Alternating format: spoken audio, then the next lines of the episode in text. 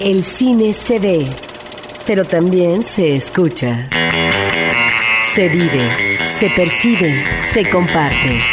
Cinemanet comienza.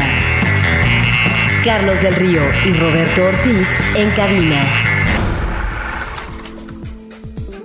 www.cinemanet.mx es nuestro portal, es el espacio dedicado al mundo cinematográfico de frecuencia cero. Yo soy Carlos del Río y les doy la más cordial bienvenida. Y eh, a nombre de Roberto Ortiz, que no nos puede acompañar en este programa, quiero presentar a los invitados que nos acompañan en esta ocasión. Por primera vez nos visita la cabina de Cinemanet Gabriela Camacho. Gaby, bienvenida. Hola, muchas gracias por invitarme. Gaby es eh, productora, eh, periodista y locutora de los 40 principales. Ella participa en el programa que se llama De Película. Así es y tiene ya varios años cubriendo la fuente cinematográfica nacional e internacional. Inclusive le toca hacer este tipo de viajes de los que les llamamos los junkets de prensa para entrevistar actores, ver las películas de antemano y demás. Así que bienvenida y muchas gracias. Gracias a ustedes por tenerme aquí. De película, ¿cuándo pasa y a qué hora sí la estación? De película lo pueden escuchar los viernes a las 7 de la noche y los sábados a las 2 de la tarde en 101.7 FM, los 40 principales. Ese lo encargo, por favor.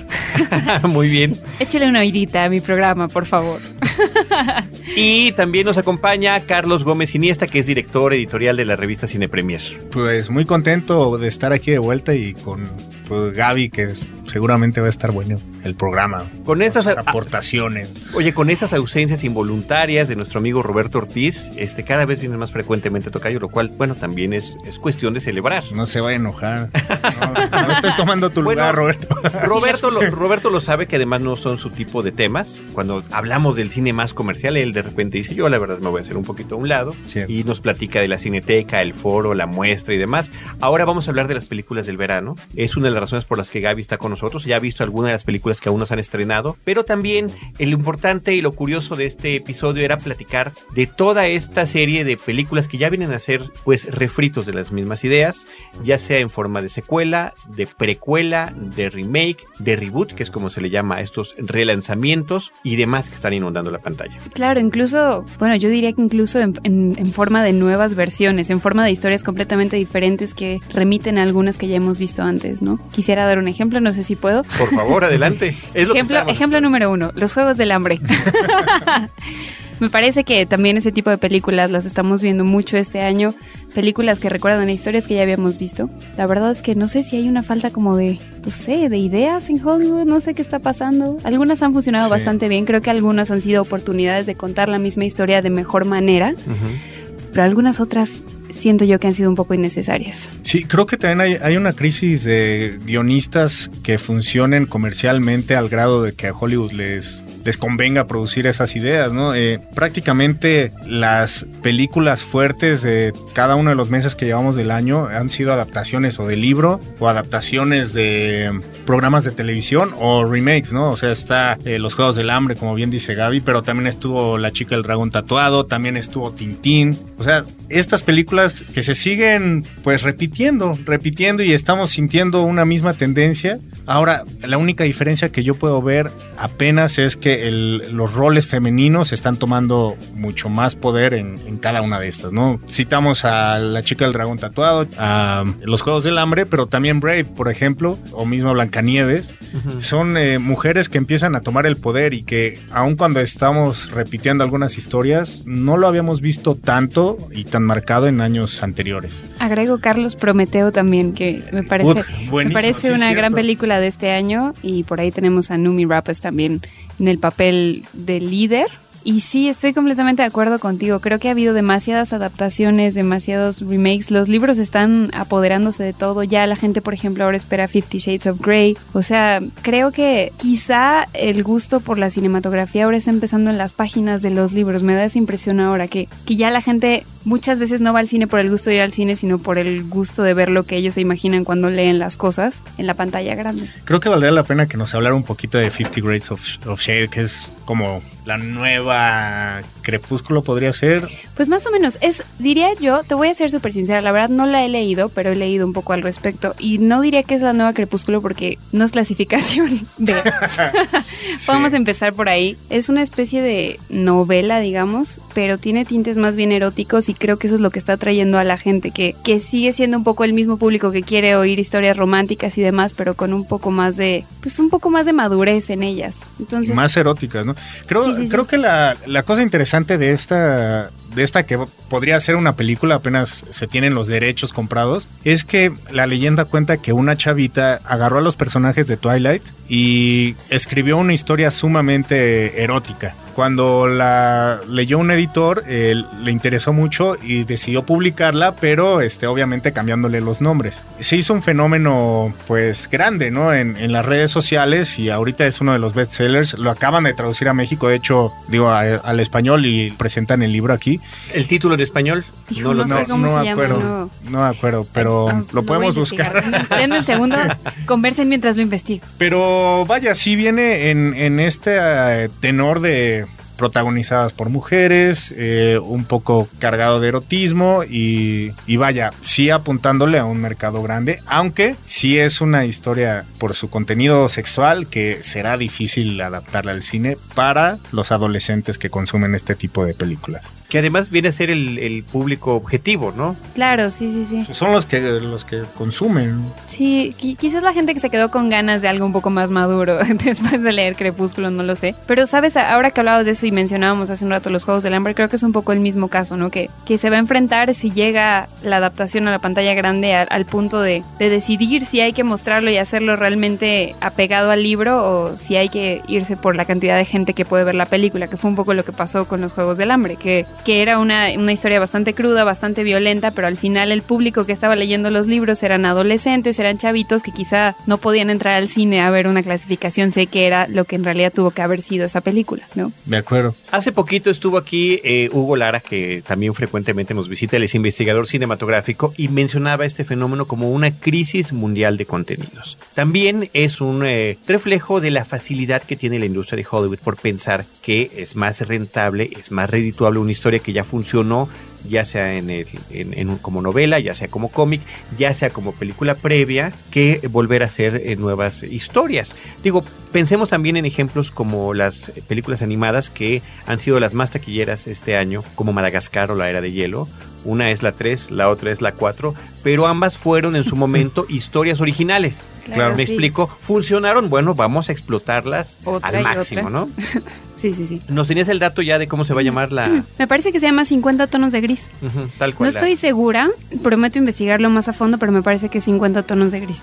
Bueno, pues ahí está. Este año también ha sido curioso por este fenómeno tan grande que significó, eh, porque fue todo un tipo de nuevo esfuerzo, el proyecto de los Vengadores. El hacer este, este tipo de películas independientes de cada uno de los superhéroes, apuntando hacia un gran crossover donde los pudiéramos ver a todos juntos, con estos pequeños epílogos en cada una de las cintas que te iba llamando la atención y uno pensaba, bueno, es que falta muchísimo para que pueda llegar la película y resultó, y sobre todo estaba también la curiosidad y, el, y la, pues tal vez alguna indiferencia de ciertos cinéfilos de pensar que las películas eran muy disparejas entre sí. O sea, entre una Iron Man, la primera película, a Thor, me parece que hay como un abismo grande, ¿no? O tonos distintos como el que puede tener el Capitán América, además que estaba ubicado en otra época, siendo una película que se ubicaba en la Segunda Guerra Mundial, y finalmente el experimento resultó exitosísimo. Y yo creo que gran parte de que haya resultado exitoso es justamente que se, que se respetó lo que se mostró en cada película, ¿no? Al final no, siento que no se adaptaron a los personajes o no se adaptó a los personajes para hacer una gran película, sino que cada uno conservó el tono y el tinte que tenía su propia película, ¿no? El caso, a mí, bueno, para mí lo que más me gustó, por ejemplo, de, de, Los Vengadores fue que el Capitán América se viera tan fuera de contexto con respecto a los demás, ¿no? Que al final su película es así y en su película él es un héroe, en el mundo real él es un tipo que tiene una ideología que ya nadie comparte de usar un traje. Sí, sí, sí, está muy obsoleto. Creo que en gran medida precisamente esa diversidad que generaron las otras películas fue lo que hizo que tanta gente fuera a ver Los Vengadores, porque cada quien tiene su favorito, a cada quien le gustó. Quizá Iron Man es un poco más sarcástico, etcétera. Es una, es una película mucho más moderna, más efectos especiales, etcétera. Y al final mucha gente habría ido a ver Vengadores por él, pero la otra mitad de la sala fue a verlos por Hulk para ver la nueva versión de Hulk, que para mí ha sido la mejor de todas las que se han hecho. De acuerdo, sí. Y eh, creo que, no sé, creo que fue un proyecto muy bien pensado el, estar embonando las piezas de cada película para hacer un todo y que ese todo funcionara en sí mismo también. Y además con diferentes directores, lo cual me parece también arriesgadísimo. Y darle a uno que no había dirigido ninguna de las anteriores el resultado final. Y vaya que fue un exitazo, ¿no? Este proyecto que se estuvo cocinando cerca de, pues, ¿qué serán? Cinco, seis años desde, desde Iron Man, que incluso desde el principio, pues, se dudaba, ¿no? Eh, yo me acuerdo que nos contaban que era casi casi salió como una broma el decir, bueno, pues hacemos esta, esta y esta, y al final hacemos Avengers. Y como fueron resultando cada una de ellas y cada una iba creando más expectativa, pues al final, pues tuvieron que cumplir y hacer la película. Y vaya, ha sido pues la, taquillera del año, ¿no? O sea, al grado de que pues ya la tercera película más taquillera en la, en la historia del cine está por debajo de Avatar y de Titanic, que suenan inalcanzables, pero le ha dado a Disney también ya eh, ser la primera en llegar al millón de millones de dólares, ¿no? En recaudación. Ahorita está en primer lugar, Buena Vista, aun cuando tuvo el fracaso de, de, este, John, Carter,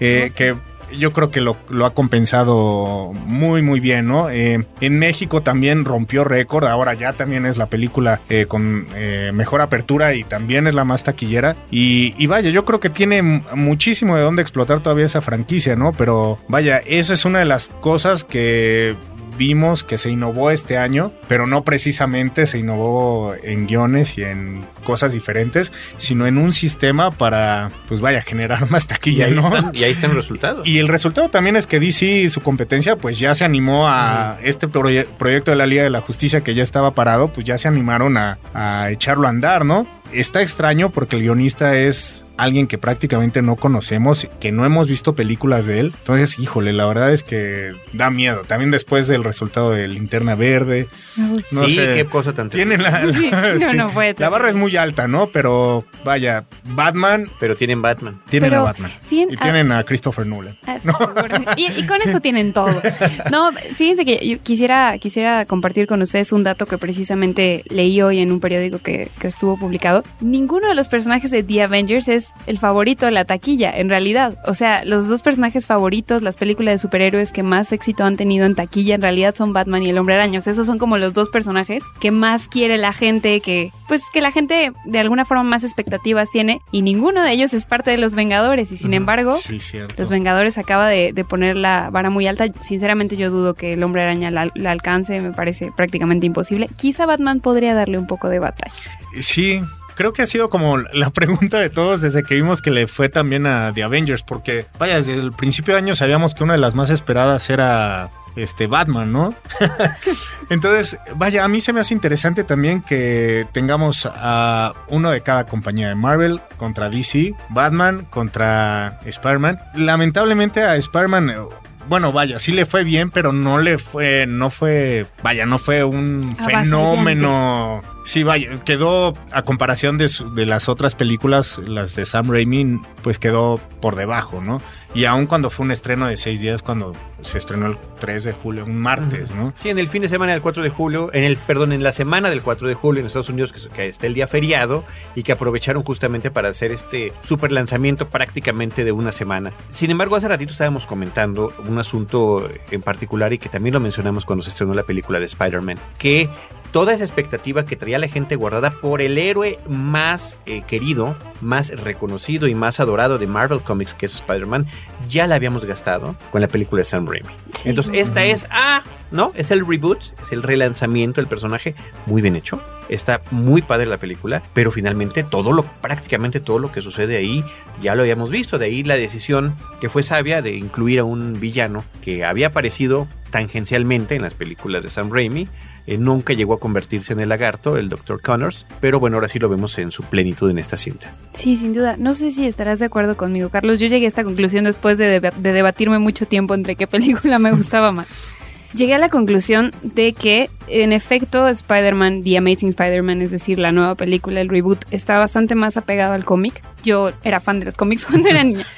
Así de ñoña soy, discúlpenme, querido público. Nosotros cuando la vimos que Gaby también estaba presente, pues llegó con su playera de Spider-Man y todo. seguramente este, traía sus cómics ahí bajo el brazo. Claro, claro, los traía así para, para, ir leyendo mientras íbamos viendo la película, a ver si, era igual, ¿no? sí.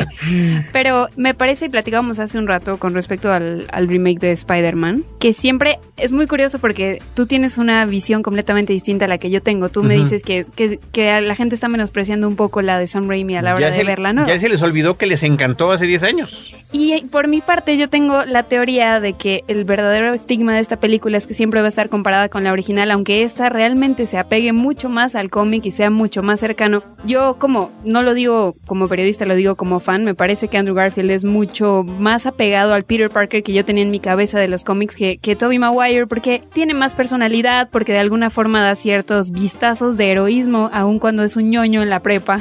no hay otra forma de decirlo. Me gustó, a mí me gustó más esta versión después de verla muchas veces llegar a, esta conclusión. Pero quería platicarles una cosa que precisamente acabo de, ver hace poquito. Sam Raimi, en algún punto cuando presentó Spider-Man 3, uno de mis compañeros tuvo la oportunidad de platicar con él y él le dijo que México es la tierra de Spider-Man, ¿no?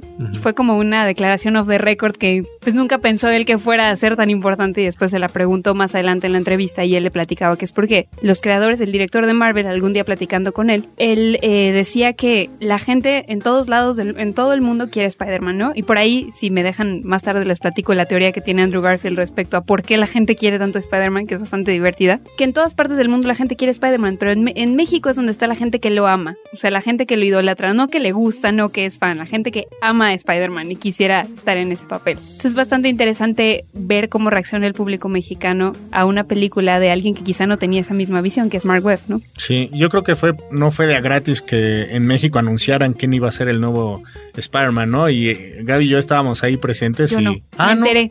¿No, estabas ahí todavía? yo no estaba ah. Bueno, estaba, estaba yo presente. este, y, a mí me llama mucho la atención porque estaban haciendo también la publicidad de red social y nos tocó hacer este publicidad con, con Justin Timberlake juntos, ¿no? Porque generalmente te los ponen por si juntos para que al otro, como no lo conoces, pues no. no lo menosprecies. Sí, exactamente. Nadie le hizo preguntas a Andrew Garfield, pero unas horas después resultó que él iba a ser eh, Spider-Man y creo que ahí todos nos dábamos de topes por no haber conocido a Por no tener una declaración valiosa. Eh, y la verdad es que fue muy emocionante. Cuando lo presentaron fue en Cancún y vaya, fue la primicia mundial, ¿no? Y creo que fue muy simbólico para, para los mexicanos que ahí lo hicieran y, creo que así lo considera Avi Arad, ¿no? Que en ese tiempo era el mero mero de Marvel Comics. Y un, un poquito retomando lo que decía Gaby, a mí se me hace, Andrew Garfield se me hace mucho mejor actor que Toby, creo que por eso es más atractivo. También pensar que ha habido reboots en los cómics y que también, o sea, ambas versiones se pueden adaptar en su historia en cómic. Y por último, también quería decir que históricamente, si hacemos un promedio de las taquillas de las tres Spider-Man y las dos Batman, le ha ido mejor a Spider-Man. Entonces, vaya, a lo mejor Spider-Man es menos oscuro y más para la familia. Entonces, creo que eso le puede ayudar en la, en la taquilla, ¿no? Sí, finalmente, bueno, ahora la visión que tiene como cineasta Nolan eh, me parece que es completamente distinta. Es un cine que me gusta más a mí, ¿no? Es un cine que justamente trata de encontrar una, una base de realismo a pesar de estar hablando de cosas fantásticas. Es el que inicia esta, pues que es otra moda, la de los relanzamientos, los reboots, el volver a contar la historia que ya conocíamos desde otra perspectiva para que nosotros eh, la podamos conocer desde el principio. Tan funcionó así que después pues hicieron exactamente lo mismo con James Bond, ¿no? Este personaje que tiene la franquicia cinematográfica más longeva y con mayor número de películas que todas, está cumpliendo 50 años en el cine en este 2012. A final de año vendrá la película con la que cumplan este aniversario, que será la película número 23, la tercera que protagoniza Daniel Craig. Pero también estuvo Star Trek. Star Trek, J.J. Abrams, incursión en el cine con esta historia. Dice, bueno, vamos a encontrar la manera de respetar la historia original. Vamos a mandarlos a un universo, a una realidad alterna. Inclusive podemos tener a Leonard Nimoy en la película y volver a acercar a la gente a este número de personajes. Claro, hay otras que no funcionaron. El hecho de, de que el hombre que le dio vida a las películas de X-Men y que nos quedamos asombrados, sobre todo con la primera y la segunda, pues resultara con un. Y, fanático de Superman, nos dieron un Superman que era entre secuela, entre continuación, entre la presentación de un nuevo actor y que no funcionó para nada. No, no, no, estoy completamente de acuerdo contigo. Creo que eso habla un poco de la fórmula, es un poco 50-50, ¿no? El, el apostar por personajes que la gente ya sabe, pero para mostrar otras facetas, para contar otras cosas que quizá no sabías. Y de hecho, retomando ahora el tema de que del, del hombre araña, creo que en gran medida eso fue una de las cosas que a mí me gustó de esta, de esta versión, que nunca me gustó del todo de la de Sam Raimi, que es el hecho de que, pues, si a ti te pica una araña radioactiva, es una situación bastante hipotética, pero si eso ocurre realmente no vas a reaccionar de, ay, voy a ser un héroe, ¿no? Realmente lo primero que harás es como tratar de descubrir qué tienes de nuevo y qué puedes hacer y a lo mejor algo que me encantó de esta película, no quiero spoilerla a nadie, pero algo que me gustó mucho de esta película es esta escena donde él está en una patineta, que realmente era medio bueno en la patineta, pero hasta que obtiene los poderes no, realmente no puede ser tan bueno como siempre quiso. Son versiones mucho más humanas, es lo mismo que pasa con Batman, ¿no?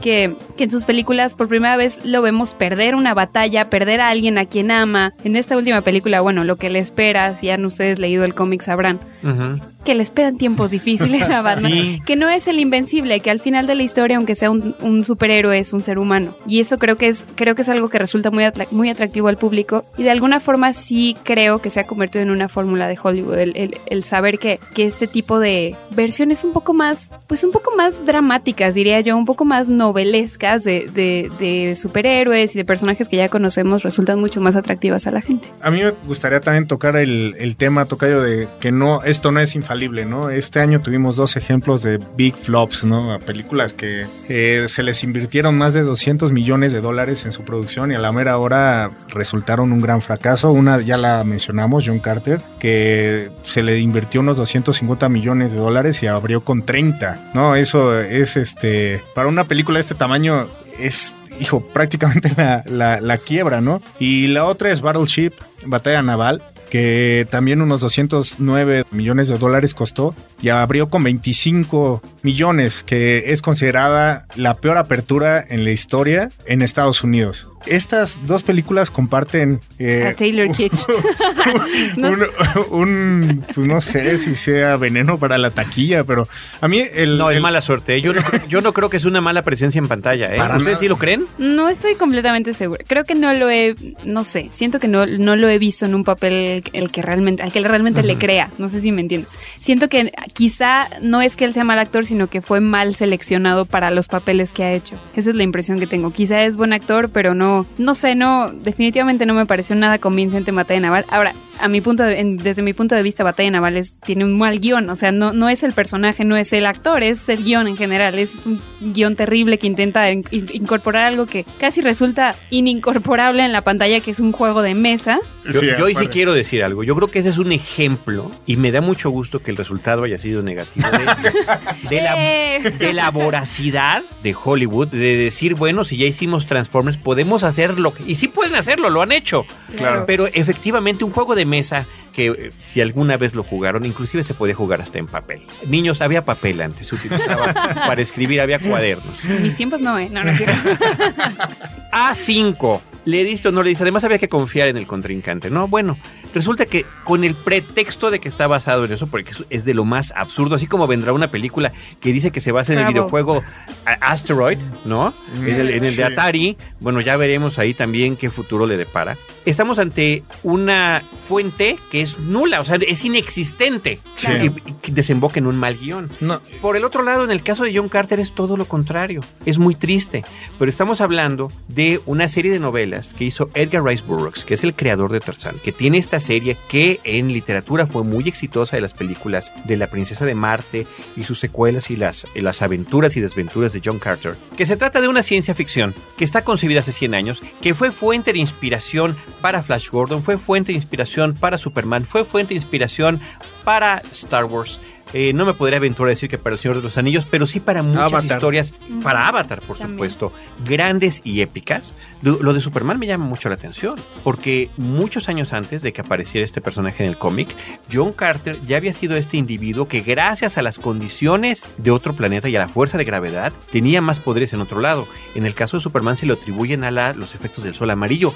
Al menos con John Carter estaba más basado en lo que había además hasta ese momento de conocimientos científicos. O sea, lo que es la verdadera ficción de la ciencia, la ciencia ficción que nosotros le llamamos.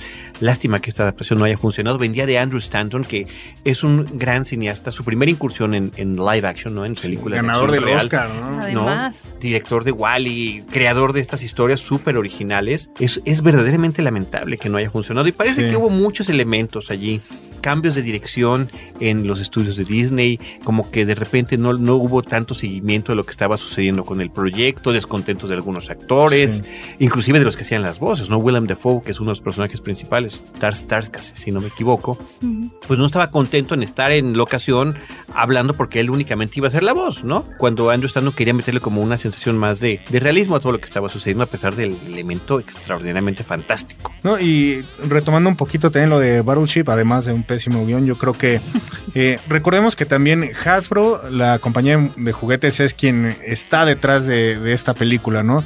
y le funcionó muy bien en Transformers, como bien decías Carlos, le funcionó también en los juguetes que comercializó después de la película. Y yo creo que, eh, pues no sé, querían aquí replicar ese éxito, pero pues, no se dieron cuenta que Battleship no tiene personajes, no, no hay alguien que reconozcas como Optimus Prime o Bumblebee, ¿no?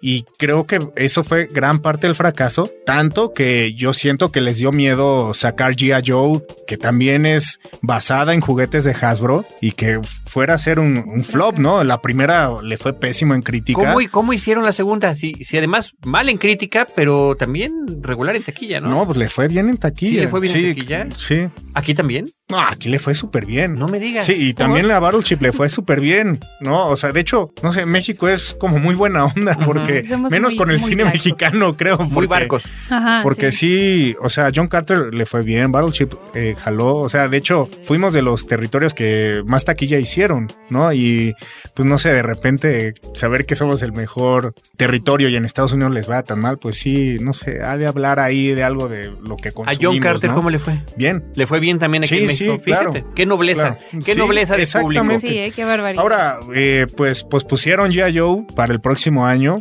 Muchos dicen ¿Ah, la pospusieron? Sí. Sí. No me digas, me estoy enterando. ¿Se estrenaba en junio o qué? bueno, yo vi trailers por todos lados. no, en, en, en junio junio y se incorporaba La Roca y Bruce Willis, ¿no? Exactamente. de Joe. Y de hecho por ahí había como, la verdad no lo sé, pero me parece que había como un rumor de que el personaje de Channing Tatum iba a tener bastante menos peso. Que curiosamente Channing Tatum, exacto. Channing Tatum es uno de esos actores en los que poca gente confía, pero que son trancazos en taquilla también. Sí. O sea, que muy, poca gente realmente lo ubica, pero, pero de verdad mucha gente va a ver las películas porque él está en las películas. Eso es lo, más irónico de la vida. Sí, yo pero ¿cuál es la especulación entonces, perdón que interrumpa, sobre el eh, posponer G.I. Joe? Bueno, en primer lugar, yo creo que ten, el director de G.I. Joe 2 es quien hizo la película de Justin Bieber en concierto. No sé qué tanto hable de eso. ¿Te refieres a esa pues joya cinematográfica? Claro. Dirás, misa, pero como, como documental era lo más rentable que he visto en mi vida, de verdad. Y la verdad le, pues, le fue muy bien y ah, digo, está el ejemplo del de Katy Perry que se acaba de estrenar en Estados Unidos y le fue re mal, ¿no? Y lo, produjeron las mismas personas, ¿sabías eso? Sí, sí, está lo cañón las mismas personas el de Bieber. Entonces, bueno, se dice que se ha. La versión oficial es que se ha movido porque van a hacer un reshoot para eh, meter un poquito más a Shining Tatum en la, en la historia. Y vaya, yo creo, teniendo a la roca, creo que puede jalar. En Viaje 2 le fue muy bien. O sea, a Rápidos y Furiosos 4. 5. 5 le fue muy bien. ¿no? ya perdí la cuenta. O sea, Fast Five. The Rock, Fast Five, claro. The Rock, nos guste o no, está haciendo mucha taquilla, ¿no? Y Bruce Willis. Y Bruce Willis, es interesante. Bruce Willis jala otro tipo de generación, ¿no? Eh, sí, debe ser. Bueno, tú eres un escéptico de eso. hablaste mal de Mel Gibson la última vez y creo que Eh, Eso es, eh, va a jalar gente también. Ojo, hablé mal de Mel Gibson en Get the Gringo. Sí, pero sí, Get the Gringo. como director a mí se me hace muy bueno. Apocalipto se me hace muy buena. O sea, pero aquí creo que ya es una caricatura del mismo, pero bueno, es. bueno, ya la veo platicado. Siento que tiene el mismo destino que Nicolas Cage. Uy, no, Nicolas Cage, creo que está peor. No, no, es que eso ya es. Sí, ya. Bueno, hablando de, hablando de. Bueno, película fallida, la primera de Ghost Rider. Y después todavía se atreven a hacer una secuela. Sí. No sé qué estaban esperando. Yo creo que ahí es onda también de estos contratos de que si no haces una película rápido vas a perder los derechos, entonces sacan cualquier cosa y creo que es el destino de Punisher y creo que es el destino de Ghost Rider que... Pero fíjate que, que de, cualquier manera cuando no funciona, digo, cuando los actores y, cuando el elenco se compromete y hacemos una, podemos estar firmados para tres, pero quién sabe si se vayan a hacer. Ya depende estrictamente de, lo que sucede en taquilla y no creo que Ghost Rider ni siquiera haya meritado eso. Vámonos a hacer una pequeña pausa y regresamos para seguir platicando con Gaby Camacho y con Carlos Gómez Iniesta. Cinemanet está de intermedio. Regresamos en un instante. Música independiente, de buena calidad y en diversos géneros, solo en Rebelión. Entrevistas con nuevos grupos y artistas que ya comienzan a dejar huella. Las redes sociales al servicio de la música. Manda tu demo y atrévete a sonar. www.rebelión.com.mx. Un podcast de frecuencia cero. Digital Media Network. Ahora, diseñar y hospedar su página web será cosa de niños. En tan solo cinco pasos, hágalo usted mismo sin ser un experto en Internet. Ingrese a suempresa.com y active ahora mismo su plan. Suempresa.com, líder de web hosting en México. ¿Qué pasaría si un pequeño pueblo de México se independizara? No te lo imagines. Mejor escucha Radio Raza y conoce Cuauchichinona, un lugar donde la diversión y las situaciones extrañas y absurdas están garantizadas. www.radioraza.com.mx, un podcast de frecuencia cero, Digital Media Network. Cinemanet. Continuamos en Cinemanet platicando con Gaby Camacho y con Carlos Gómez Iniesta sobre eh, toda esta serie de películas que están inundando las pantallas eh, de todo el mundo. Eh, estamos concentrándonos principalmente en las que son secuelas, remake, precuelas o relanzamientos, los reboots. Y bueno, Tocayo, estamos platicando de, de algunas de las que ya, ya inclusive ya se estrenaron, pero que cumplen con estos criterios. Bueno, una que fue una sorpresa para mí fue Comando Especial. Esta que fue adaptación de una película, digo, un programa de televisión. La versión cinematográfica, ¿no?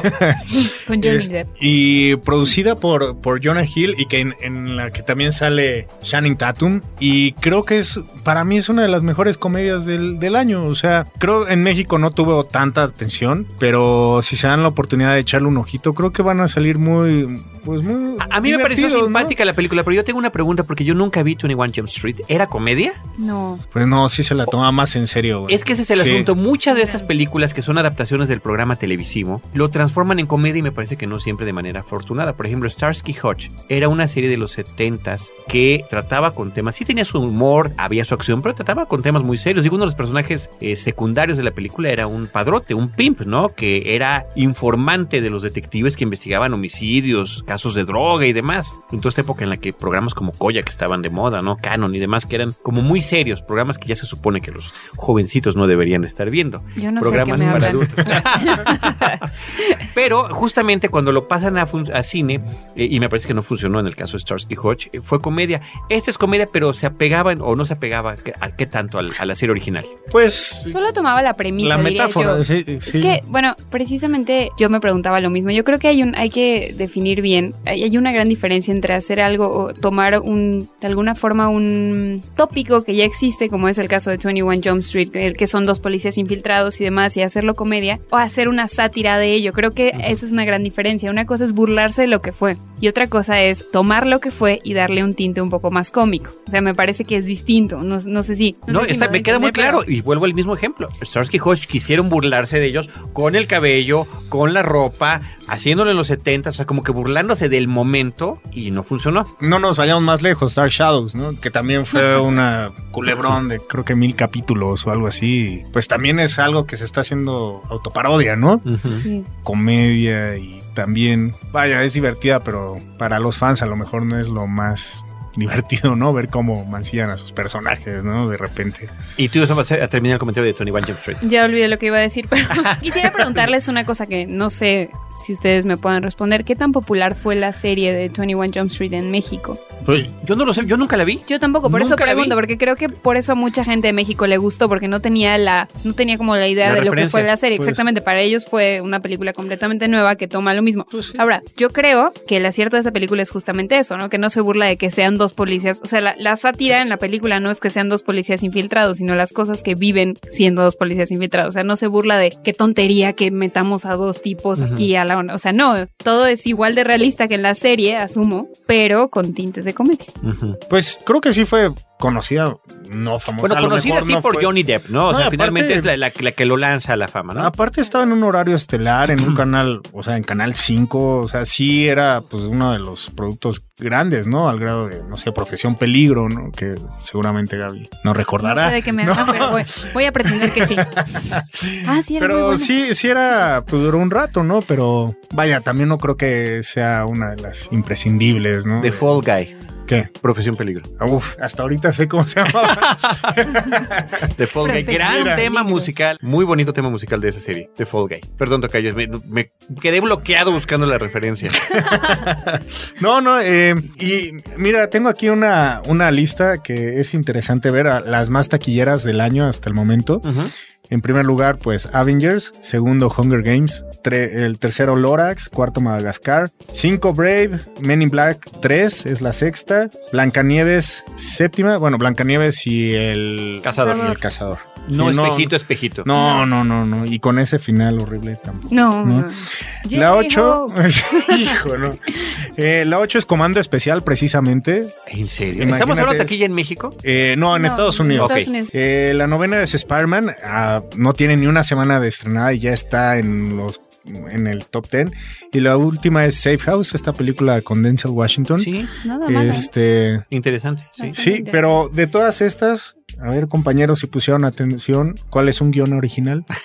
Brave nada más. Brave nada más. Sí, Pixar se caracteriza por eso. Sí, y, Brave en Estados Unidos, pues abrió, van 13 veces que abre Pixar en primer lugar. Con Brave, lo, o sea, bueno, llegó al número 13 y le está yendo muy bien. Aquí en México todavía tenemos que esperar para que se abra, pero seguramente... espera que me desespera.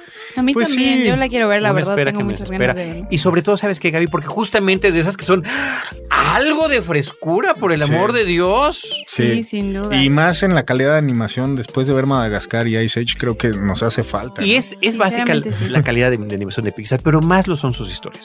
O sea, más, y no creo que nos vayan a fallar. Yo donde pensé que me iban a fallar hace unos años fue en Up. Dije, yo quiero ver una casa con globos y un viejito. ¿Qué les pasa? Creo que es mi favorita. Bueno, yo lloré desde los el minuto 5 de la película. Bueno, claro. Y era una Magdalena. y de ahí se sigue uno. y no dejé de llorar hasta que acabó. Y creo que aún salí de la sala. Seguía llorando. Bueno, es que te, voy a decir, el fenómeno. Lo he dicho varias veces y lo voy a repetir. Yo lloré más la segunda vez que la vi, porque como ya sabes, sobre todo lo que va a suceder en esta secuencia hermosísima de la vida matrimonial con la música de Michael Giacchino, esto que puede ser un cortometraje en sí mismo, desde que la conoce ya se me estaban saliendo las lágrimas. Me acabé dos paquetitos de Kleenex ahí en el cine. Ahora me yo siento mal por no haber llorado. ¿No lloraste? ¿Puedo hacerles una pregunta que nada tiene que ver con lo que estamos discutiendo aquí? ¿Con llorar? no, sí tiene que ver con llorar, pero no tiene que ver con, con los blockbusters y los reboots y los remakes. ¿Cuál ha sido la película que más les ha hecho llorar en la vida? Válgame, estoy pensando que, que Up, o sea, un una aventura de altura, de verdad, o sea, echarme esos dos paquetitos así y además, y, esto es peor, lo peor de todo, ya como un llanto preparado porque ya te iba, ya, ¿no? Ya iba con los listos. Pero yo lloro con todo, ¿eh? A mí me puede emocionar cuando vi Los Intocables, que de repente esta música épica van cabalgando a la frontera canadiense, se me sale la lágrima. O sea, yo soy como que sensible y no, no necesariamente para ese tipo de... para el momento que deba de ser, ¿no? Pero, mm. pero sí, Up, yo creo que es la mía. ¿La tuya, toca pues, Ahora que dices Up, me hubiera gustado decirle esa porque soy cool, pero creo que es. este. Creo que tienes un email y se eche una lágrima. Ah. Te cae. Sí, qué mal, qué mal. ¿Y tú, la sensibilidad femenina? Yo soy, extremadamente sensible también. De hecho, cuando estaba, estaba viendo El Hombre Araña, le decía a mi, al amigo que venía conmigo, le decía, es que no sé si, si lloro porque me arden los ojos de los lentes de 3D. pero creo que la película que más me ha hecho llorar y cuál es porque fue recientemente fue The Help. Ah, estaba muy bueno. Pero sí, sí, no podía dejar de llorar. Yo era un, de verdad era una Magdalena. Up también me hizo llorar mucho, pero, pero The Help definitivamente tocó fibras sensibles en mi ser. Sí, no, muy fuerte. bueno, La, película que más me ha conmovido son Los Olvidados. Pero no está uno llorando, está uno así indignado, está uno torcido, pero así de, dejarse llorar. Ahora, lo que mencionas de, de Spider-Man es cierto, ¿eh? me lo acaban de decir. Me dijo Andy, lloré tres veces en la película. Digo, ¿cómo es posible tres? Ah, cuando ajá, cuando ajá y cuando ajá. Pues sí o sea, sí? ya, o sea, sí sensibiliza. El asunto con el tema que estamos tocando el día de hoy es que todo lo que está sucediendo y ya lo conocemos. Claro, claro, sin duda. Y creo que de hecho ese podría ser uno de los grandes errores de la película, que mucha gente que la va a ver quiere ver al superhéroe y creo que aquí hay mucho más de Peter Parker que de Spider-Man. Sí, tarden en arrancar. ¿Y qué tal ahora que acabas de ver otra vez la de Sam Raimi? Bueno, ahí la transformación, la picadura, ya estoy brincando, ya me puse el traje, es muchísimo más rápido, ¿no? Sí, sí, sí, sin duda. Sí, está más hecha para diversión. ¿no? Tocayo, se nos está yendo el tiempo. No, más de las que vienen. Yo no me voy de aquí. Hasta que no comentemos estas 42 películas. Traigo una lista que así no venía este, Bueno, rápido, no comentar que hubo otras películas que se movieron, que fue Jack the Giant Killer, que es este se movió también. Yo creo que fue un poquito por Furia de Titanes que también presentaba a algunos gigantes. Jack the Giant Killer es esta película sobre Juanito y las habichuelas y que tiene como director a, a Brian Singer es este su contribución a la fantasía. Eh, esa también se movió y también se movió Hansel y Gretel. Yo creo que también pensando un poquito en las películas como Blancanieves, que tuvimos un par este año, ¿no? Pues sí, pero todo lo que ah. tiene que ver con, los hermanos Grimm está funcionando en el cine y en la televisión. Y esperemos más, ¿no? Hay dos adaptaciones, una precisamente de Sam Raimi sobre el mago de Oz. Ah, claro. Y bueno, viene Hansel y Gretel, viene Maléfica con Angelina Jolie, entonces eso me parece que será para el próximo año. ¿Y sabías tú? Eso no lo sabía yo, no sé si es verdad, me gustaría preguntártelo, que se frenó una tercera película de Blancanieves, que ya, que ya estaba preparado que fuera esta niña de desde mi cielo Blancanieves en esta versión, en una nueva, una tercera, y se frenó. Una tercera contemporánea, no, la había escuchado yo tampoco. Sí, Mirror Mirror fue la primera que se hizo este año, después fue Blancanieves y el Cazador, y venía una tercera. Sí, ah, bueno, si hay una tercera española, creo que salía Daniel Jiménez Cacho, no estoy seguro, pero sí hay una versión, una tercera este año, ¿no? No creo que llegue a México. Una versión ibérica. Yo nomás quería comentar ahorita que mencionaste Furia de Titanes, que eso es otra cosa interesante. O sea, Furia de Titanes, que las dos son muy malas, las películas que bueno, el remake y después este ya es la secuela del remake, ¿eh? Deja tú. ¡Ojo! Sí. Es la secuela del remake. Y, y sí, es verdad, ¿eh? no me había puesto a pensar en cuántos remakes hay. También otra película que se aplazó, que nada tiene que ver con el género, es Los Tres Chiflados. Al menos el estreno en México se recorrió hasta agosto. Sí, ¿por qué nos hacen eso? ya llegan todas spoileadas. Sí, en agosto también nos movieron este Linterna Verde, ya cuando todos sabíamos que era, que era una porquería. Total Recall es otro, otro remake que viene este año, justamente platicando de Kate Beckinsale, ¿no? Y nomás por verlas a ellas vale la pena. Teniendo un catfight además. Uf que ellas, que ellas tú estabas presente, ¿no? En la conferencia de prensa cuando ah, ellas platicaban que, que, sus escenas de acción son muy graciosas porque pues se cuidaban una a la otra. Así, ay, te rasguñé, ay, perdón, te jalé el pelo, Y curiosamente, retomando eso un poco, platicando con Colin Farrell, él tiene también varias secuelas de acción ahí con ellas, con donde se pelea con ellas. Sí, sí, sí. Bueno, yo le preguntaba que qué tan diferente era pelearse con una mujer que pelearse con un hombre en la pantalla grande y la respuesta ha sido uno de los momentos más incómodos en mi carrera periodística. ¿Por qué? Porque la respuesta fue, la verdad es que no me gusta pegarle a las mujeres. Bueno, ya no me gusta. ¿Y yo? ¿Qué? Ah, ok. Fue extremadamente incómodo. salió corriendo. Tan tranquilo que sí, me paré corriendo así. Ya no tengo más preguntas. Adiós. Y para los fanáticos de la versión de Arnold Schwarzenegger, pues sí, sí sale la mujer con tres senos. Oye. No, pero lo que mencionan de que es la gran diferencia, eh, aquella versión era una película del director de Robocop, era una película que además era muy, eh, con mucha sátira, ¿no? O sea, no se tomaba tan en serio. Sí, era chistoso. Era parte del estilo y entiendo que esta es como, como más hard science fiction. Sí, o sea, el director nos platicaba precisamente que él no quiere hacer un remake, sino quiere hacer una reinterpretación del cuento de Philip K. Dick, ¿no? Entonces, eh, sí esperemos una cosa mucho más, mucho más seria. Y otro, otra cosa interesante hablando de, de esto, precuela, secuela de la, del remake del debut. De hablar de The Born Legacy, que es una cuarta parte, pero sin el, los directores que, que, la llevaron a la fama y que redefinieron el género de acción y ni el protagonista. Bueno, es que, eh, perdón, el señor Bourne no aparece en esta película. Es su legado, como dice el título, ¿no? Aunque tiene todo el sentido. Hay, hay, rumores. de que aparezca en la que sigue, ¿no? Pues sí. sí, además, que, lo quieren. juntar a, sería muy interesante, pero es extraño cómo deciden continuar y estirar el lazo lo más que, se pueda, ¿no? Cuando algo ha funcionado, o sea, cosas, por ejemplo, estoy viendo aquí La Dama de Negro, que tiene un final redondo, que ya no tiene más que contar, bueno, ya está preparándose la secuela también. Bueno, eso, eso, eso, es una barbaridad. sí, o sea, es una barbaridad. Creo que desde La Bruja de Blair este, es la peor idea que he oído, ¿no? Bueno, películas como Actividad Paranormal que también se siguen extendiendo y que ya el concepto ya se perdió completamente, ¿no? En la última ya. Ay, no no, para mí la, última sí me la ¿Sí te gustó? La verdad no soy muy fan Me siguen gustando. De terror. Y, bueno, y en México el terror jala muchísimo. O sea, aquí han traído películas de, de Vietnam, ¿no? O de este de Indonesia y se siguen se siguen viendo, ¿no? Y, son películas que de otro género de los mismos países pues no se verían nunca, ¿no? Entonces, a mí se me hace, pues bueno, hay varios tipos de eso, ¿no? El, found footage, ¿no? Como ahora le llaman, que está la de esto de, Chernobyl, ¿cómo se llama? Terror en Chernobyl. Ajá. Que pues, también encuentran el Sí, supuestamente igual. La cámara y bueno, ahí ven. Todo lo que quedó de, lo que fue ese fenómeno cinematográfico del proyecto de la bruja de Blair, ¿no? Sí, exactamente. Que, el gran mérito en cuanto a números, creo que seguramente no se ha podido romper ese récord, que fue la película con menor presupuesto que más había ganado, la diferencia entre lo invertido y lo que se había conseguido, porque efectivamente la hicieron como si, como si de verdad... Y era original en ese Claro. E, ese, ese concepto de falso documental a mí me llama mucho la atención, cómo ha trascendido géneros también, ¿no? Como pasó con Proyecto X este año, que ah, es un poco el, mismo formato, pero es una comedia, nada que ver, ¿no? sí, digo, a lo mejor no es tan buena, pero me arrepentí de haber crecido ya. Quiero una fiesta así. ¿Qué me recomiendas? Todavía tengo mucho por vivir.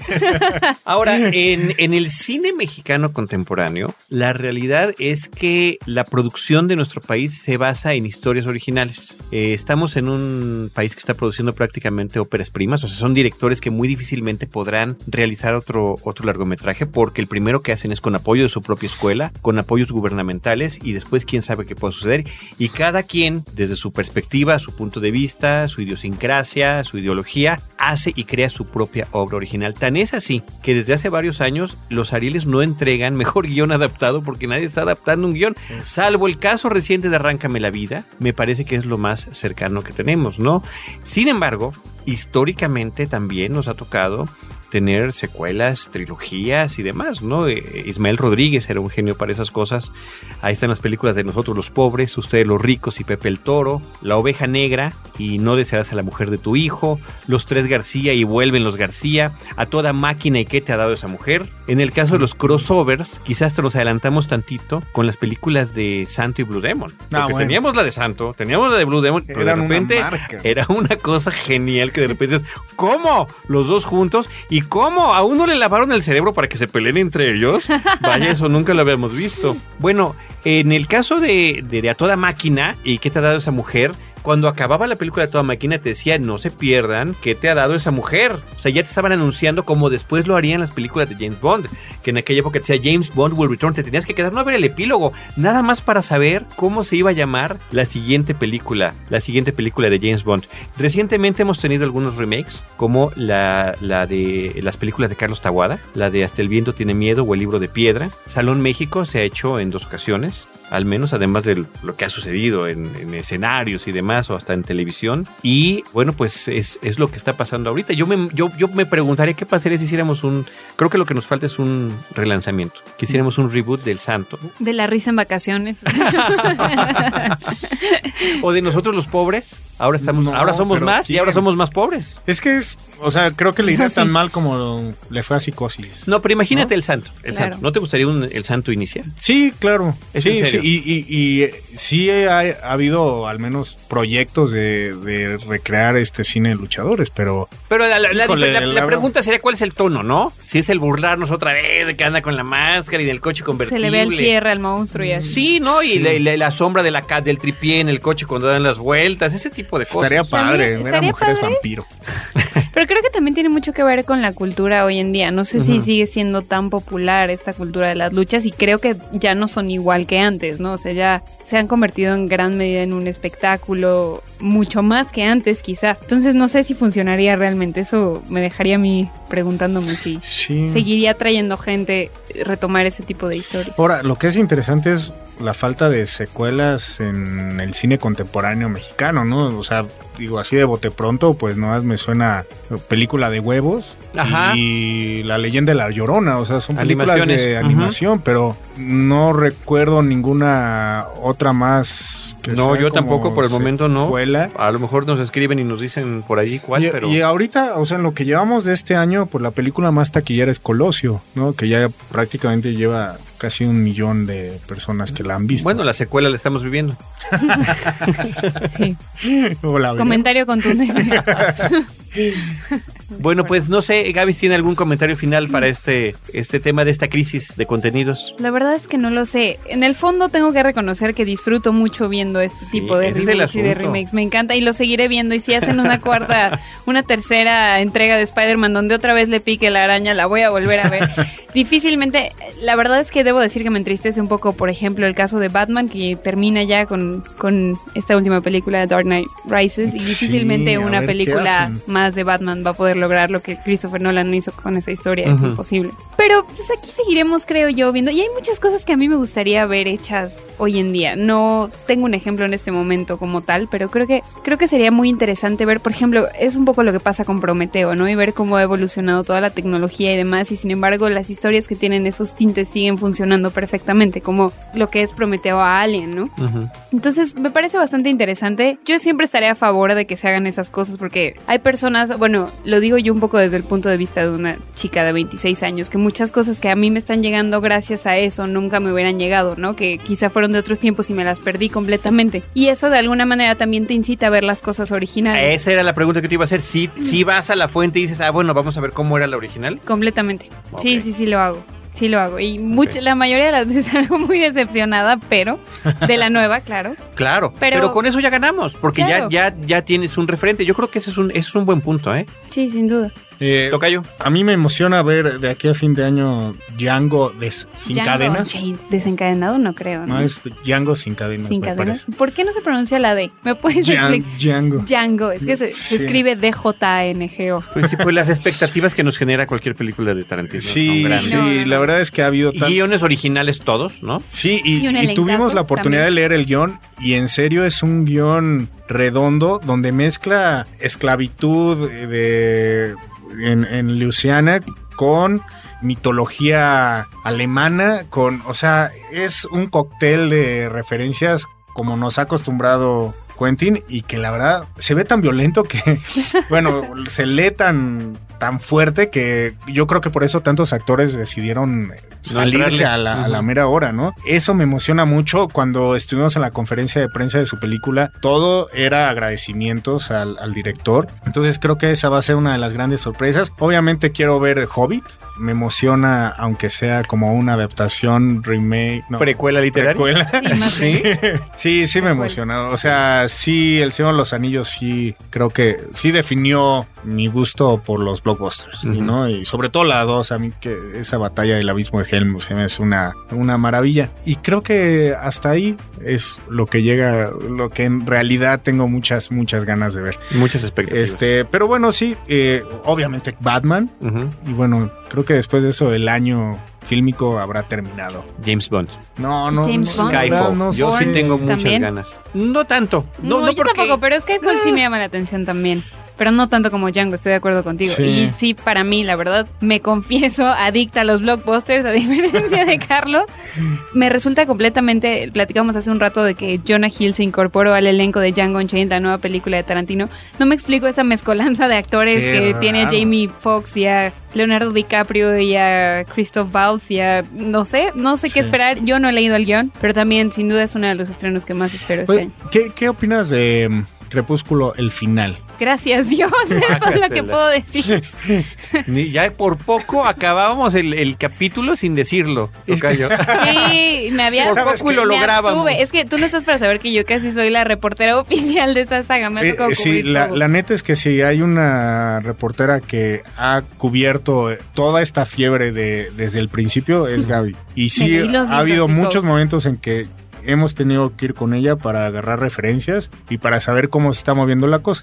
Y cada vez que viene, pues le toca entrevistar. y hacer eventos con ellos y todo. Y todo, sí. Y es que Tocayo, a nosotros puede no gustarnos, pero es un evento fílmico que además vende muy bien. Fenómeno, vamos a llamarlo fenómeno para no. Evento se siente como que como es una celebración. Tienes razón. Yo lo veo como un fenómeno que está fuera de control, ¿no? Está fuera de control y es un poco lo mismo que platicaba yo hace un rato, ¿no? Que reto retoma un tema que para las generaciones de abajo de las nuestras no estaba en boga, que son los vampiros, y de alguna forma, de alguna forma, pues fue como el punto exacto entre la ñoñería y la cursilería de ser adolescente y ser vampiro. Pero les puedo decir, como una persona, como les decía, de mi edad y que quizá esta película yo no era tan grande, la primera, cuando salió el libro me parece que yo tenía unos 20, 20, no sé cuánto tiempo tiene que salió Crepúsculo. No, no sé. Pero hay una gran diferencia. Yo les puedo decir que la saga de mi generación es Harry Potter y yo crecí con Harry Potter. Yo tenía 14 años cuando leí el primer libro y soy completamente devota a esa saga, quizá no por buena, sino por lo que significa para mí, porque... Generacionalmente. Exactamente, generacionalmente. Sí creo que Crepúsculo va a pasar de noche cuando se acabe, se va a acabar, afortunadamente para todos, creo. Por ahí se hablaba ya de que se está planeando un reboot también. No, bueno. ¿Y sabes qué es lo peor? ¿Sabes qué es lo más triste? Esto es algo que te va a traumar para siempre.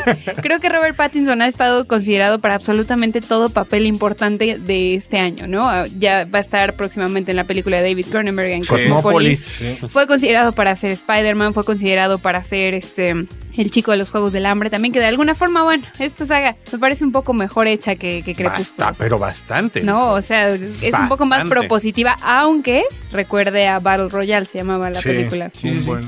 Pero no lo sé, la verdad, lo único que yo puedo decir después de cuatro años cubriendo esta saga es que le doy gracias a Dios de que ya se va a acabar. Bendito Dios. Redes sociales. Yo quiero ver, yo quiero ver Skyfall y quiero ver Django Unchained. O sea, esas son las que más me entusiasman de este año. Brave voy con toda la cautela del mundo. Ojalá que me pase como con Up. Pero no, no, vaya, si es Pixar hay que verle y demás, pero no tengo ninguna, ninguna emoción previa. Tengo una última película que mencionar, que vi, además. No sé si tú ya la viste, Moonrise Kingdom. No. Buenísima. La, nueva película de Wes Anderson. No ha llegado a México, no sé cuándo llegue. Ya no la espero porque ya la vi, pero ustedes deberían esperarla porque es muy buena película. Y aparte creo que ha sido la mejor calificada en Rotten Tomatoes. es increíble, ¿eh? Es increíble. todos hablan muy bien de ella. Sí, se ha hablado bastante bien. inclusive que él está aprovechando este tanto elogio y tanta buena crítica para empezar a amarrar sus siguientes proyectos, lo cual me parece que hace muy bien porque esas cosas hay que aprovecharlas en, el momento. Eh, redes sociales, algún eh, contacto que quieran mencionar? Cinepremier es arroba cinepremier, en Facebook también es cinepremier, si me quieren seguir a mí es arroba cinepremier arroba.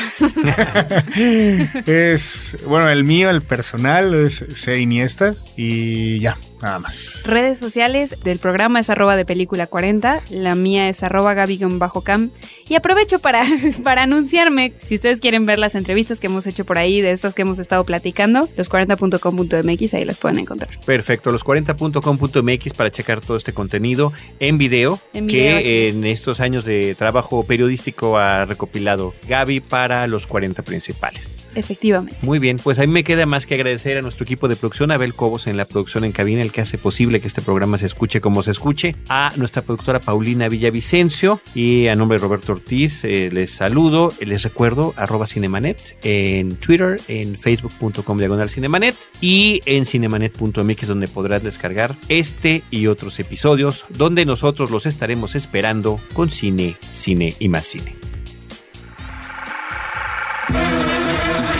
Cinemanet termina por hoy. Más cine en Cinemanet.